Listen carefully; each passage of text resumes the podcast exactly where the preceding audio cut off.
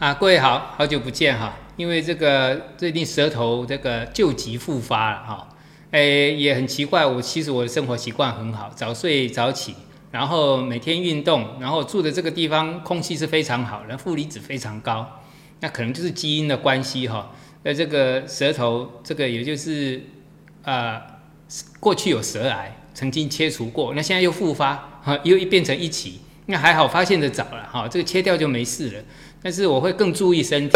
那这个呃，医生也觉得很奇怪，从表面上看起来都没什么问题哦哦，所以大家多注意健康。那有一些问题的话，诶，像呃，平常吃中药在调理，但是像这种比较急的问题，我就直接找西医直接切掉哦，没办法，这个这种东西，那你们要切除了，再慢慢去调理调理身体身体。好，希望我能够。啊，这一次能够远离这一次的这个，但是我自己也有这个心理准备了，可能就是有这个基因存在，没办法，哦，好，那就尽量了，尽量注意身体。那现在呃，也就上个礼拜才慢慢可以开始讲话，所以不好意思，这次拖比较久一点，好，那希望大家在呃，不管你在做任何的事情，第一个注意的还是健康啊，好。那我们现在来讲所谓的之前我讲过很很很久的这个通膨的问题，好，我们今天会讲到一些比较多方面的东西。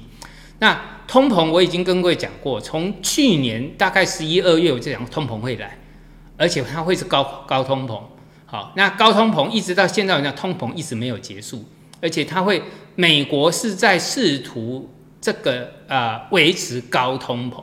所以你会看到百分之五、百分之六的通膨，这个通货膨胀率，但是它又不会让它演变成恶性通膨，好，因为物价就商品它是可以掌控的，好，它这个掌控的，它就是涨到市场可以忍受的最高范围以内，好，它尽量控制在那里。所以你们看到嘛，哈，最近好像商品又跌了，可是你注意看，像黄金。啊黄金是一九年就涨了，所以不要说这两年黄金都没动哦。它一九年先涨的，是它发动的，贵金属先发动的，啊，贵金属先发动了，一千啊一千多块涨到两千块，啊，那现在呢还是维持在高点。我们今天下午的课程，那个身材技术哦，有讲到贵金属的一个技术面。那另外像这个白银，啊，白银的支撑也出来了。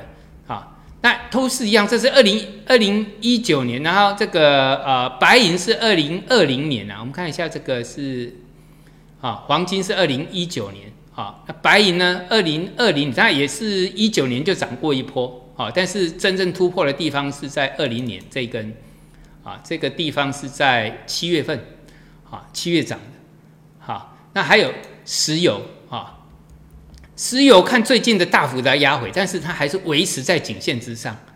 所以你看商品也是在死守颈线哦哦，跟各国的国家，上次我我我有带我们的这个身材技术全球绕了一趟，很多重要的这个国家都在守什么颈线。那这个这个石油啊，它也原油啊啊，它也是在守颈线啊。那所以整个结构来看，包括什么啊？包括这个小麦、大豆、玉米、小麦，哈，他们是二零二零年涨的，好，所以贵金属是一九年发动，那个贵金属是二零，呃，这个农产品是二零二零年涨，好，那从低点涨，很多都涨一倍，对不对？哎，哎，经过一段时间之后，小麦还是维持在高档啊，啊，大豆也是维持在高档啊。有没有从这边涨了一一倍之后，那压回了一段时，这这个这个跳空是因为换约，好，所以这个位置大约还是在相对高的位置哦，你要把它回补回去，好，这个不是大跌，是换约，哦，好，所以它的位置呢是相对在上面的，那不管我们以价位来看好了，好，这个涨幅也是相当的高，百分之五十以上了，然后现在又完成一个底了，所以它一直在控这个控物价。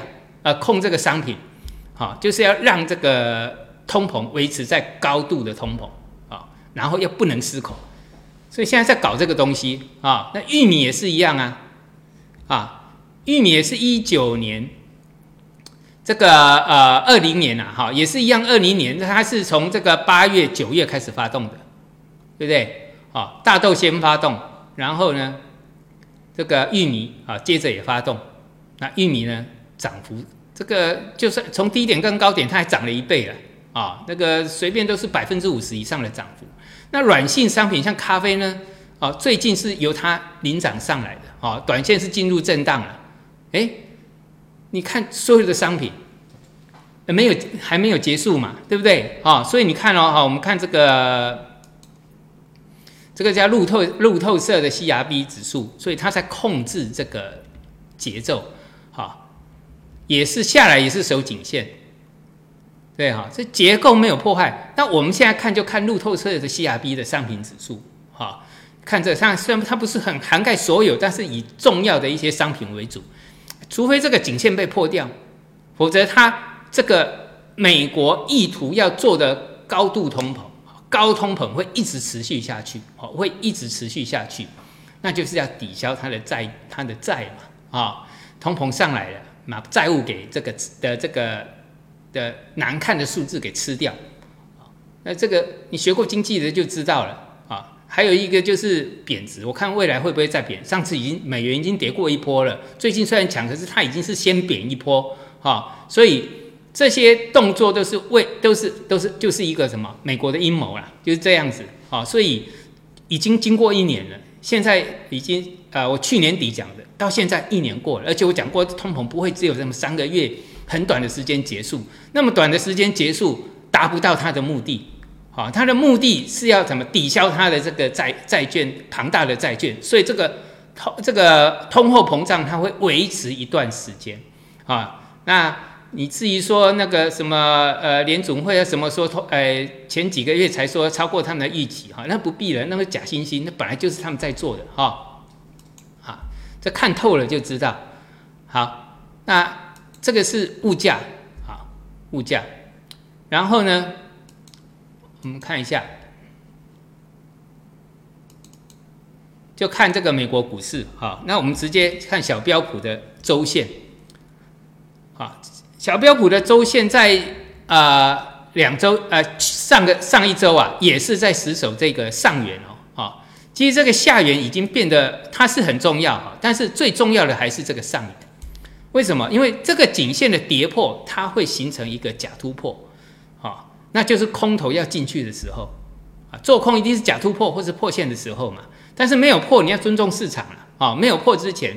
就算你要做空，也不要空太多啊！真正做空是在什么破颈线？那破线呢？啊，如果说它破线，会形成一个什么历史级别相当大的假突破哦，所以这个未来你可以注意看这一条线，没有破都没关系，破了就要特别注意。好，那还有一点就是这个呃，这个小纳斯达也是一样。好，那我们讲到纳斯达跟那个呃，跟这个啊，比特币啊。啊，都是属于投机的代表。那比特币哈，我们在上个礼拜上课过了哈，它形成的是一个下这个下飘起了，但也可以想说是一个下降楔形哈。如果说你画起来有点这个斜的话，那下降楔形最怕的就是向下突破啊。如果下降楔形又向下跌破，那是极弱势盘，在技术分析的形态结构里面叫做极弱势盘啊。那这个也还好，因为这个是啊，这也是日线啊，它在三天前啊转强，没有往下破啊，所以我们讲到，如果要看投机的结束，上次那个美国全全球各地都一波大幅回涨，是比特币先跌的，先破线的，它先假突破之后，然后破线，所以那一波哈，包括美国，包括欧洲都跌了一大波，啊，全部跌了一波，我们看一下，对不对？这里。啊，从这边跌下来，都跌一波，哎，这是周线啊！你看看，有些你要看那个欧洲啊，有的跌的蛮惨的。好，应该是这里没错嘛？看一下啊，对照一下，对不对？这里是啊，十一月十一月十六日破的嘛。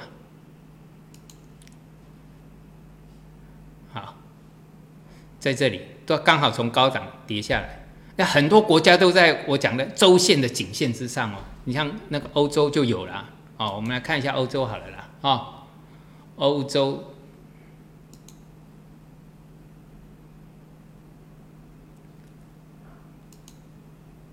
啊，你看德国大经济体有没有？都在守这个重要的颈线。哦，上次破线就跌了一波，你看那个日线跌下来，有的都蛮多了。重要颈线，啊，那日线我们画出来，刚好就是很重要的一个颈线。好，但是这个就像我讲了，假突破之后非死即伤，那要伤就是要疗养，好，就是要疗养。好，所以所以在周线上啊，是未来要注意看的重点了，啊，注意看的重点。啊，而。那这个有一个指数叫罗素两千，所以中小型股要小心一点啊。中小型股这假突破啊。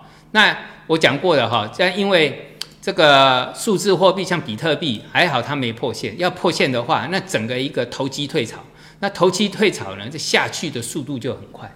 好，那这个那个就罗素两千来讲，小型股已经已经就是走走这个所谓的弱势的走空的形态。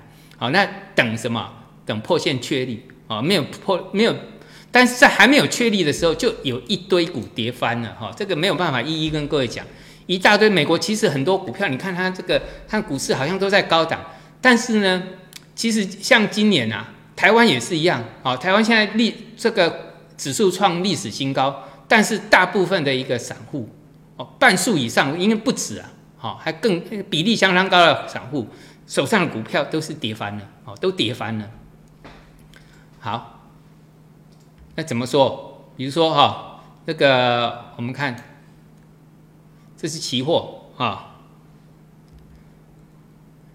期货、现货我们讲过了哈，这个地方都是大量，指数上来量没有跟，对不对？所以这个地方套牢的全部没有，几乎是全数没有解套，几乎了。指数上来喽，创历史新高。那我跟各位讲过，这个上来控盘的就是金控股，因为金控股没爆量，啊，没爆量，不像这个很多爆量的啊。你去做在这里，你自己看，你今年在高涨这边爆量六七千亿、五千五六千亿买的，几乎都是赔钱。到目前来讲，啊，然后还有就是我讲的控盘的，像今天就有一只股票走得很好啊，联发科，还有一个什么？最近带盘就大力光，大力光我是在公开媒体讲，这个地方已经到达跌幅满足，好，这边跌幅满足，这个就是一个底部形态。这只股票从五千五百六十八跌到一九六零，那最近回来空了，哎，买在哪里很重要，对不对？那技术分析的好处就是说我可以计算它的跌幅满足在这个地方，从这里跌了多久？哦，跌了一年半以上啊！好，如果到连这个发动的时间，大概已经跌了快两年了。哎，结果最佳的买点居然出现在我们讲到技术分析里面，我们讲到了跌幅满足，因为它超跌就有超额利润，这是我讲的。超跌就有超额利润，那超额利润就出来了，对不对？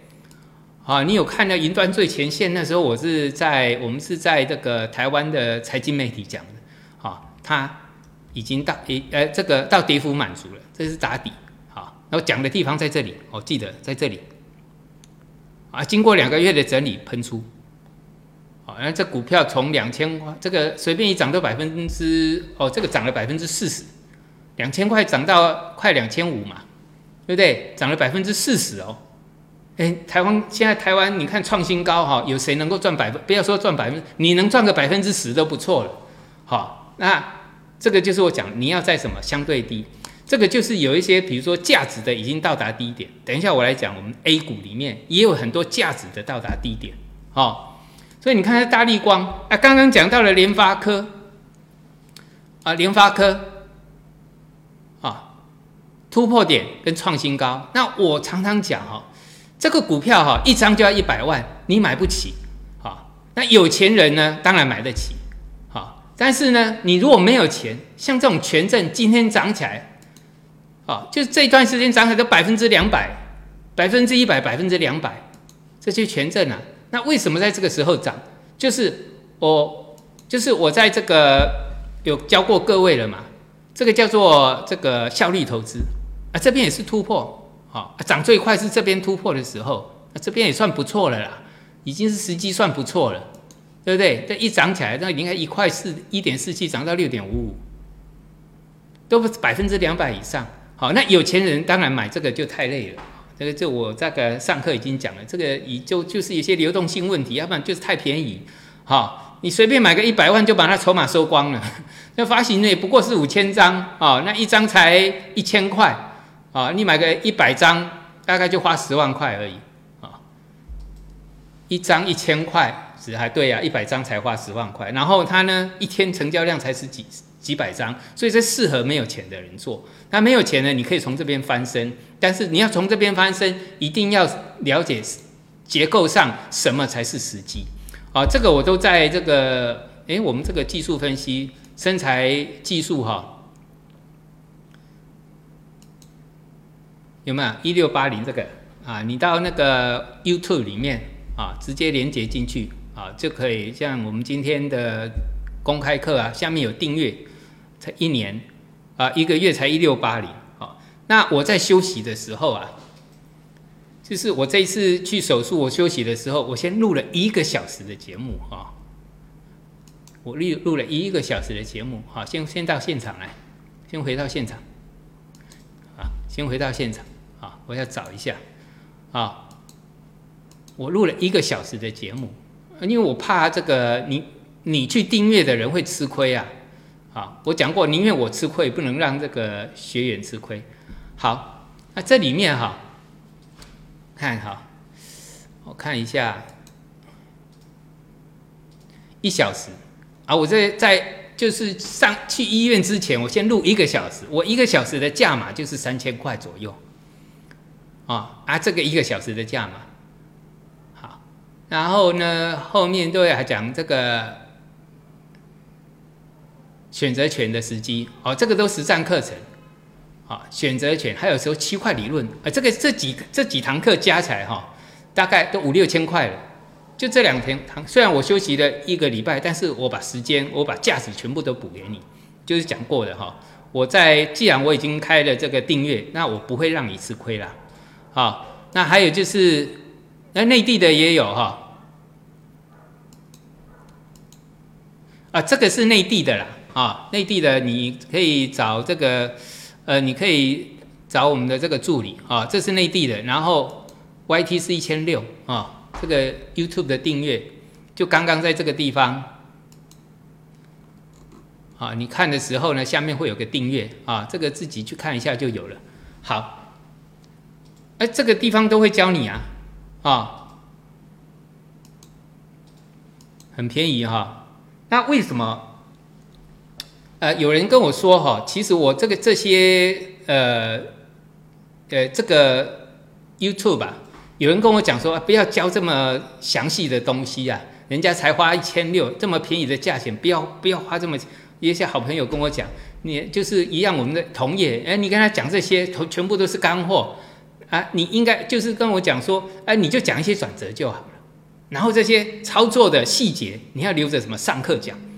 那我跟各位讲过了哈，我这一次的 YouTube 里面，我是就是团购价就是以量取胜，那这一次呃。订阅量啊，哈，已经比我预期的还要高了，好，所以我我几乎我我如果估计没错的话，可能大半年我都不会上课了。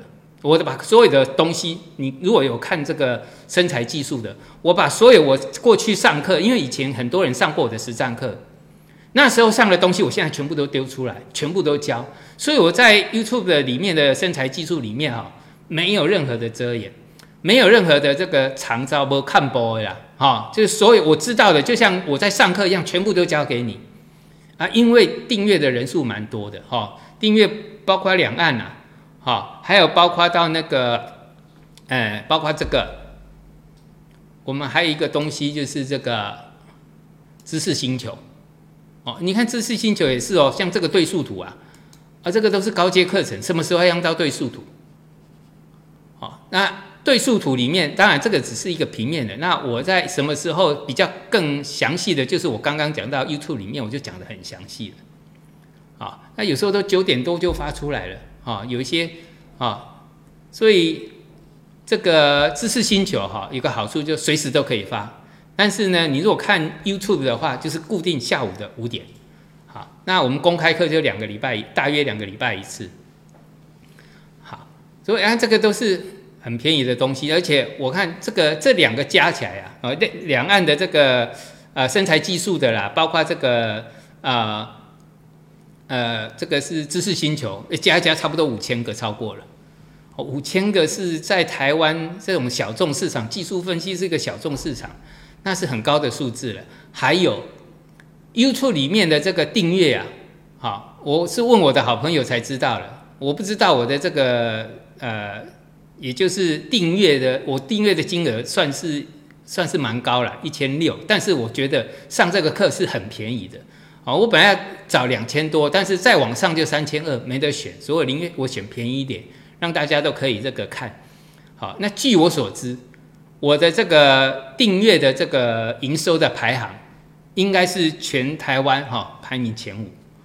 哦，我不知道这个情况，但是我的好朋友和好朋友杨世光是排第一。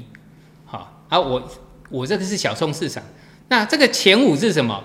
包括色情呐，哈。然后搞笑的啦，是所有的球，我以为只是说一个金融的那个前五啊，那应该还有。结果是你把搞笑、色情那个托啊什么的全部都算进来，哎，我还可以排得上前五，所以我这样子我已经很满足了，好好很满意了。所以呃，一些不管你是初阶的、低阶呃、初阶的、进阶的，或是高阶的，好，所以说你如果不懂，其实进阶的东西我都会讲讲的浅显易懂，然后我。不会有任何的隐藏，所有的全部交给你，因为我也不大想上课了。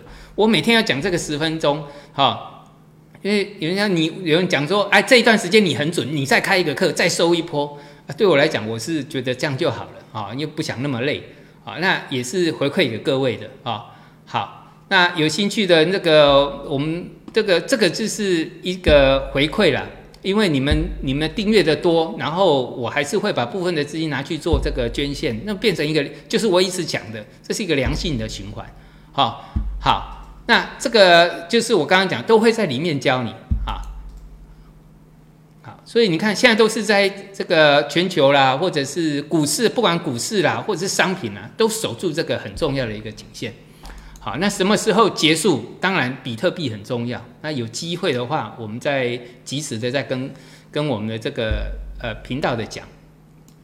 好，那现在哈，我们来看一个东西。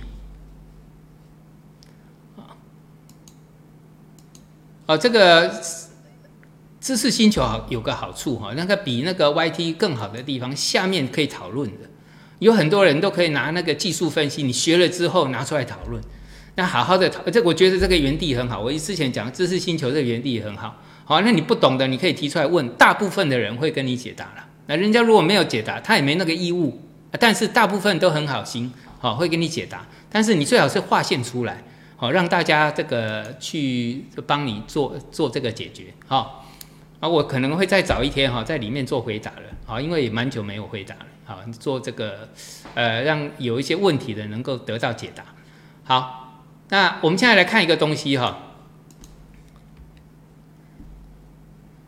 那我之前有讲过中概股，呃，上课上个礼拜我有，呃，应该是上个礼拜我有上到中概股。哎，最近我们看到阿里巴巴，好，阿里巴巴啊，看一下，哎一个资讯里面。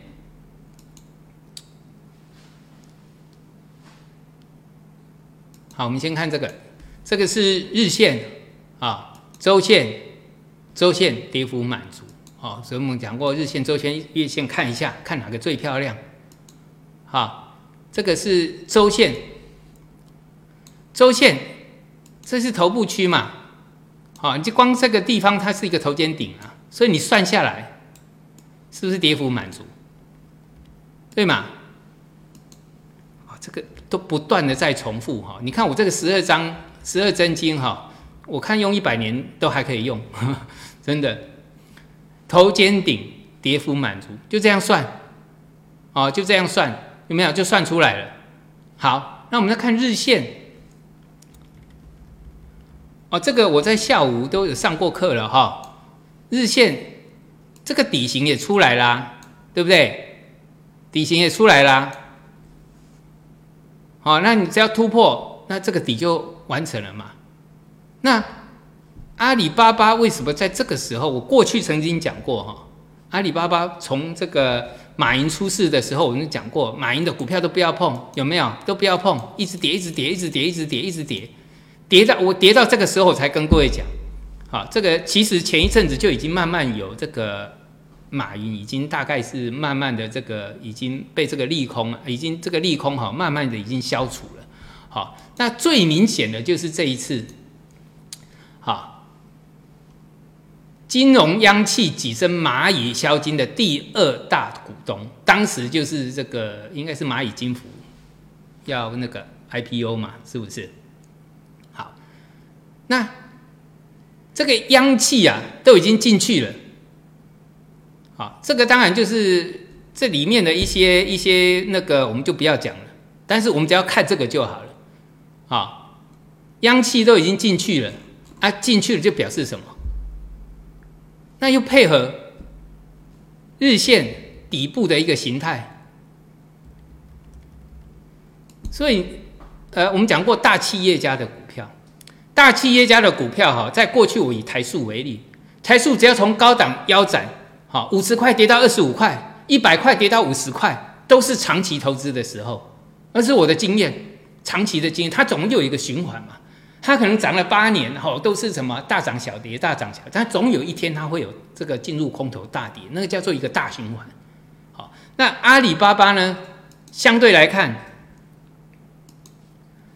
从三百一十九块跌到一百零八块，那股价几乎剩下三分之一，哎，差差一点就降，剩剩下三分之一。那什么时候买？技术，你学技术分析大概就知道了哦。那当然有一些敏感度，对整整个政治或是金融的敏感度去解读一下，你大概就能找到它的一个相对比较好的位置。好，那这个支撑画起来，风险很低了嘛？那你当然也是要画支撑啊。哦，因为投资没有百分之一百的，只是我们讲算几率，它再跌的几率小，赔钱的几率小，或者再涨的几率高，赚大钱的几率高，去做计算，好不好？好，那这个是阿里巴巴了，哈，儿子又要当爸爸了，哈，叠的跟龟儿子一样，对不对？啊，叠的跟龟儿子一样，他的英文代号叫做爸爸，爸爸，哦，那现在呢？啊，现在当然可应该又回来当爸爸了。龟儿子要要要要，总有这个苦尽甘来的时候，哈，相对有机会了，啊，你可以看看。那啊，对，这个啊，这个呃，还有一个就是阿里藏得很深，这个昨天出来的新闻了，哈，整个科技在刷屏，就是这个啊，堆和堆和。堆叠式的存算一体芯片出来了啊！那我当然我们还没看到了，但最起码他敢讲，那表示有这个技术，那这个是已经领领先全球的一个技术啊！如果这个是真的已经可以呃量产的话，哇，那是很那是很很这个这这个中国之光啊啊！好，所以你看阿里巴巴刚好整个时机都有配合到，我认为啦啊，它有配合到那。我们现在又讲回来，记不记得二零一八年的时候，大家都在讲国产芯片啊，好，这个国产芯片，二零一八年的时候，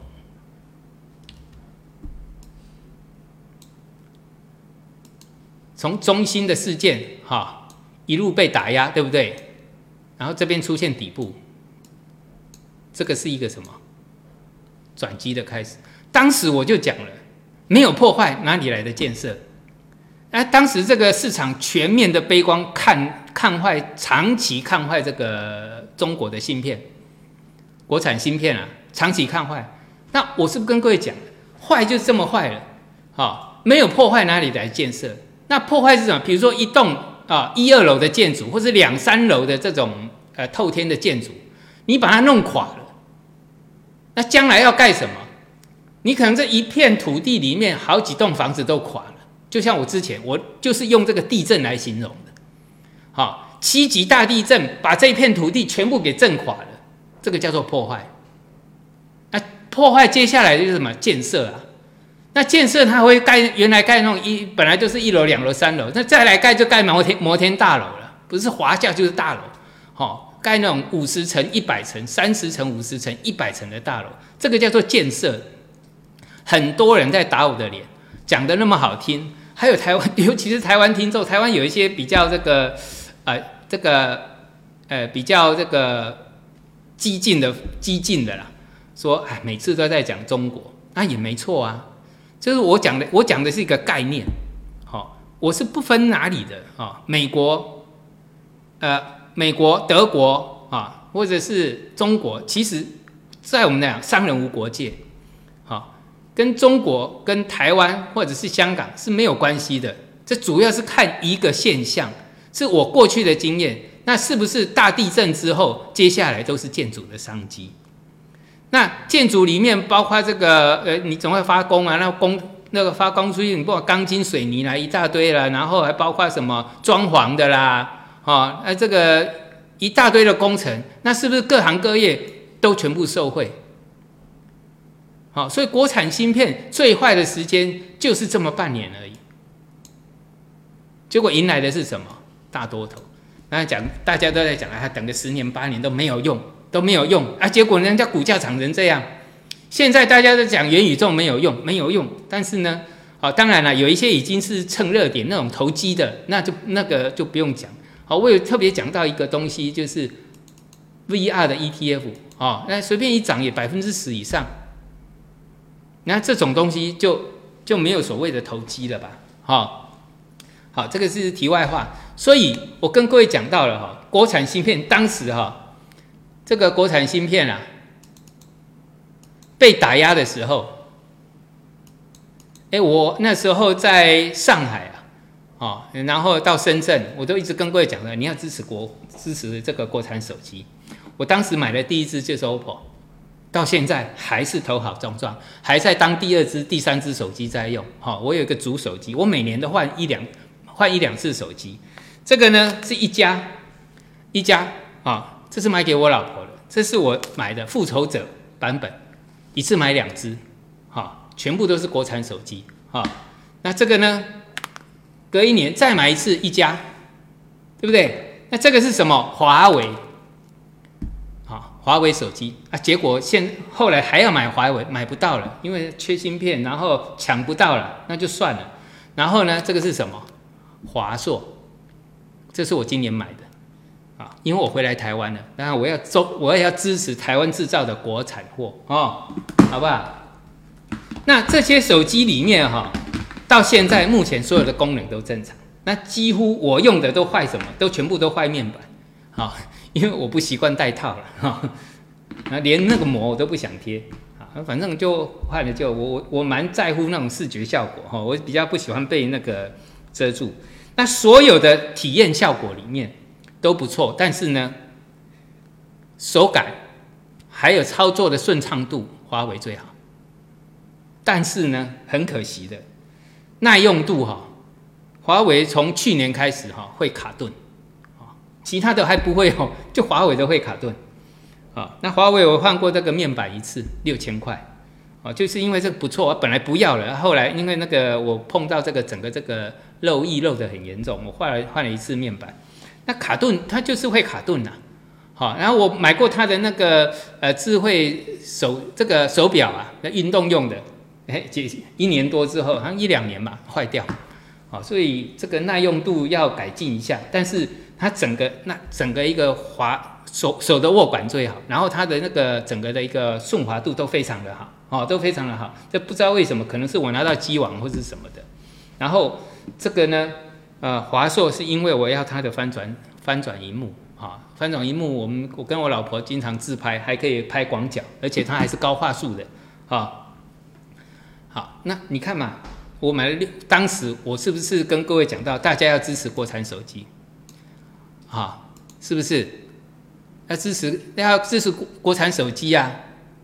没错嘛，哎，从一八年、一八、一九、二零二一，我买了六只我买了六支，我以行动来支持啊。那回来台湾我就买华硕啊，我一去年回来台湾的，那今年换手机我就买华硕，对不对？好，那你看今年的苹果一出来，那个价格就没那么贵了。那没那么贵，当然现在的苹果就今年出来苹果，它的性价比就比较好了。它以前是贵的要死，那个性价比太高了，贵了一倍以上，根本就不值得买。那现在呢，就是因为这些竞争，然后它的这个价格就被压下来，它维持这个市占率啊，啊，这个就是一种竞争。那我们支持，当时有讲到支持国货，那我我这个一直以来行动都是这个样子的，对不对？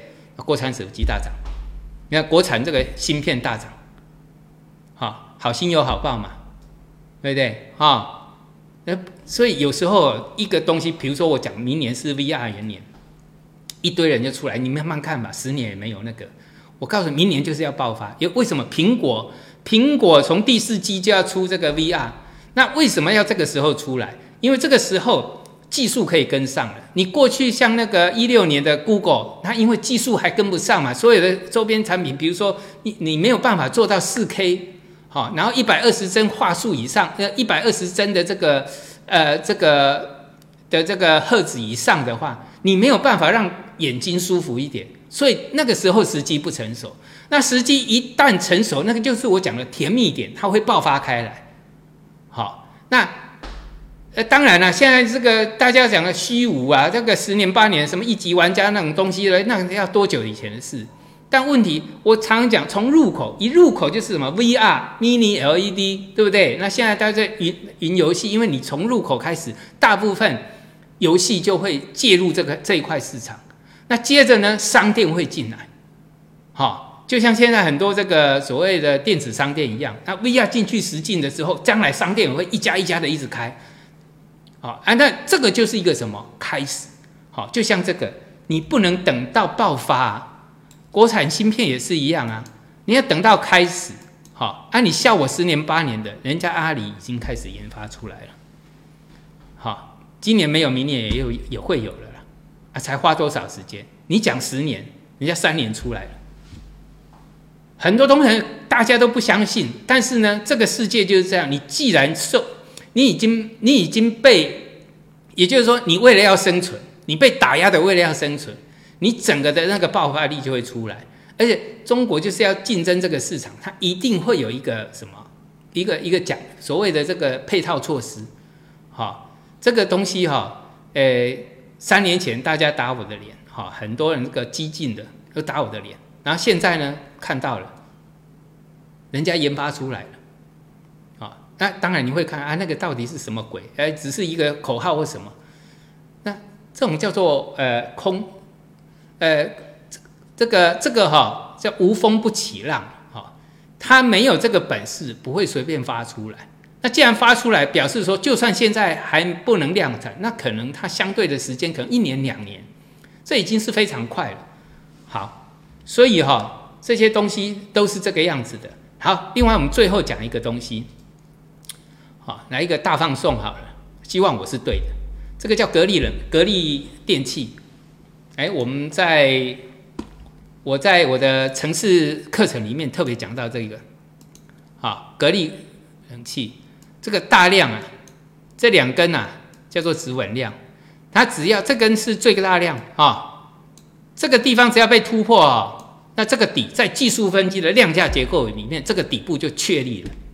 那我当时是用这个啊跌幅满足啊，我们现在今天来看这个，我用画的好了，M 头会不会算？M 头，好，这个我们今天上课我们上课有上课，没关系，我们送给大家这个课程也这一支，这是 M 头，按照这个去算，好，那两个高点在哪里？在这里啊。那跌幅怎么满满足怎么算？这里的这个有没有中指啊？拉下来刚刚好，跌幅满足，好很好用哈。好，我们现在来讲格力冷气。好，格力冷气呀，二零二记得二零二零年三月这个疫情爆发的时候，好，他记得我记得是四月份吧，他讲他的业绩是零，赔了百亿，哎，但是我在看他的这个里面哈，他当年还是赚了三四块，好，好，那我为什么要讲这个格力冷气？我从那个一八年到深圳开公司的时候，全部用了五六台冷气吧，全部用格力的，好哇，到现在哈，我这个深圳公司的冷气啊运转都很好，很正常。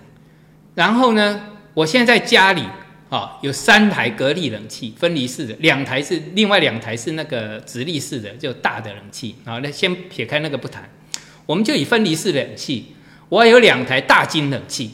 这大金冷气的额定的吨数哈，大家认为我们那个一个大金师傅，这五台全部都是一个大有大金认证的师傅来装的，好，比较高一点，但是呢，他装冷气比较好，我喜我宁愿多花一点钱，把整个品质弄好一点。格力冷气一台才两千块，两千多块人民币，合台币就是一万块，但是大金冷气我装一台都要三万五起跳。起跳哦，好像我装好一点，四万五万的跑不掉，好，连连装好四四万块以上跑不掉，三万多算是起跳的。结果我自己的体感，我用起来的体感，冷气的这个呃冷来帮我装冷气的大金师傅哦，还在装那个格力冷气，好像看起来那个小小一个，比这个大金还小。他说这个一定不够的，我说没关系啊，因为我我有用过一台不错。结果装上去哈，那冷气的强度还有它的安静度，居然比大金还好。我讲这个话，一定有很多人要骂我，哈，尤其是住居住在台湾的，我们的台湾同胞啊，我也是台湾同胞，好不好？我用我用的东西哈，也不会用坏的啦，几乎都用好的，好用好的。那当时。因为二零二零年的四月份，我一个朋友约我一起买，好，然后这个进口，然后他说你一次买三台嘛，好，哎两台，准备一台有故障的话，那一那一台就拿来当这台吧，当成零件啊，再来维修也不也够了，那我们现在哈，刚刚跟各位讲的是冷气装好了之后，冷气够强。我一个十平大的地方，就一台冷气就够了，就是一点五 P 的啦，哦，你们的大大一点五 P 吧？你们讲你们还有大的哈？啊，其实来那个那个分离式冷气也不是很大，就是就是这个看起来就是蛮精巧的，冷气量够很足，十平大哦，就那么一台就够了。哦，我女儿啊，开个店，他给他装的时候一台一定不够，我说好吧，我装个两台，结果都是开一台。整个店面就凉透了，好，那最近呃，最近不是很热吗？呃，很冷吗？那我们就开了开暖气，开暖气也是一样，开了之后哈，声音比大金小，那热度呢还不还热度？我觉得热度这个整个屋子的均匀度还比大金好。啊，讲这个一定有人这个要吐槽了，没关系，我们这个呃下面是 YouTube 里面下面是开放的哈。有很多是呃内地的一个观众，你翻墙看得到，好，台湾可能会骂的很多，但是呢，你可以用你的体感，可能你是几年买的，好，更早之前可能没有那么好，但是我觉得最近的这个三五年间，啊，尤其是我这个已经二零二零年买的这些，我觉得不管它的这个冷气的强度，啊，还有这个安冷暖气都一样，还有它安静度都很好。对我来讲，跟大金比，我是拿跟大金比哦，哦，是我自己的体感，哈，你要反对那也是你家的事，我无所谓了啦。我自己的体感就是这样，好，我自己的体感。所以你看哈，现在在生活在内地真的是很幸福的事情啊，啊，很幸福，很幸福，东西都好便宜。那没办法，你这个。台湾是没办法，台湾是一个呃岛型经济哈，不像大陆有这么大的一个人口可以支撑它的这个大陆型的这个经济，啊，所以你看它会不会是这里会是一个开始？好，这个收盘价应该是创，我看一下，好，收收盘价已经创新高了啦。那很简单啊，你的风险就是这一根而已。你的风险，你要先要赚钱之前，要看你会赔多少钱，这重点哦。赔只赔一点，啊，赚可以赚很多，哦。我们看周线，赔呢，从周周线看，哎，这么一点点，这个画都已经画超过了，啊，将来呢，无限大，好，有没有这个机会？啊，那未来这个让机构呢，也是看它每年成长的，啊，那会不会每年成长？但是我们要看这个，我们是一个终端的一个一终端的，就是最最底层的最终端的这个使用者啊，消费者。所以我认以我自己的呃体验呢，格力冷气它的格力电器生产的这个冷气，它具有国际的竞争力啊，好，国际竞争力哦，所以在未来当然。我我我认为啦，最后总是要走向国际，啊，走向国际啊。那光是内地市场，它的的这个，就是我我觉得我对它的评价已经就是五颗星了，没话讲。好，以这个价位，一台才两千多人民币，台湾随便装一台冷气都要三，那个我们讲比较好的冷气啦。你说一般的冷气，什么和联啊那些，差一点就被那个和联随便也要两万多块吧，我记得。好，但是呢。格力冷气在内地的价钱只要这个一万块台币左右，当然在我们台湾还是一样卖到很贵了，好啊，所以比较起来它是有国际竞争力的。那这个是我自己的体感，我自己的体验啊，你可以参考啊，你可以参考，好不好？好，买冷气我是我是觉得哈，这个已经我已经用了一年半了，好，我已经用了一年半了，我对它的体感非常好。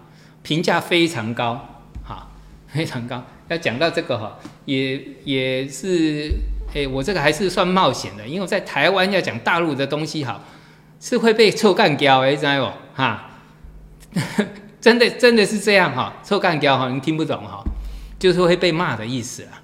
好，那你有体验过的再来说，我们下面有一些留言，你真的有用过这个我们讲过的。大中国制造的哈，大陆制造的这个冷气，格力冷气，你在下面留言，好，你用的不好是哪一年的？或或者你近年用到不好的，那当然也会有不好的，但是你可以这个呃，觉得你对这个冷气的感受是怎么样？好，你觉得真的不好就打我的脸，那当然一定会不好。那我们来看那个它的满意度，因为我买太多了，我大概前后买了在十几台，内地就买了大概呃六七台吧。好都没有问题，当然现在只是三年的时间。那这种压缩机哈，我们要给它五年、十年的时间来考验，好。但是我是觉得啦，这个应该是没有问题啊，因为到现在三年的时间，这个整个都是很顺畅。然后晚上睡觉，像大型冷气我开暖气的时候，哇，那那个有时候啊觉得声音太大，还不是很好睡。开暖气的时候了，冷气还好一些，好。但是我用格力呀，好。我睡觉几几那个声音对我来讲几乎是无感的。好，那讲这个哈，也是希望大家能够支持国货了，好不好？好，那所谓的我讲的就是这是一回事，我们讲到的是价值型投资。你现在在台湾要找到价值型投资很少了，都已经涨翻天了。好，但是呢，在内地，尤其是美国的中概股。有很多今这一段时间都被打压的呢，它都进入了一个，我认为都是已经进入价值型投资，不管是格力或者是阿里巴巴，好，或者我昨天有上过的什么微博，很多股票其实都已经跌得稀里哗啦。你像这个呃格力冷气最高六十六点七九，然后最低呢三十四点一，几乎快剩下一半，好。六十三块、六十四块，在三十二块就一半，那也接近一半，对不对？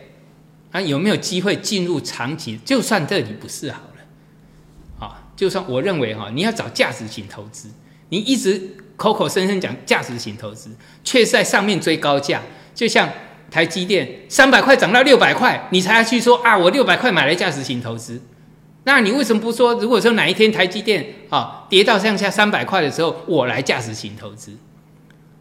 这个就是散户对价值型投入投资的一边一的的这个所谓的这个观念上的偏差，好，真正价值型投资投到价值有价值的价位，好不好？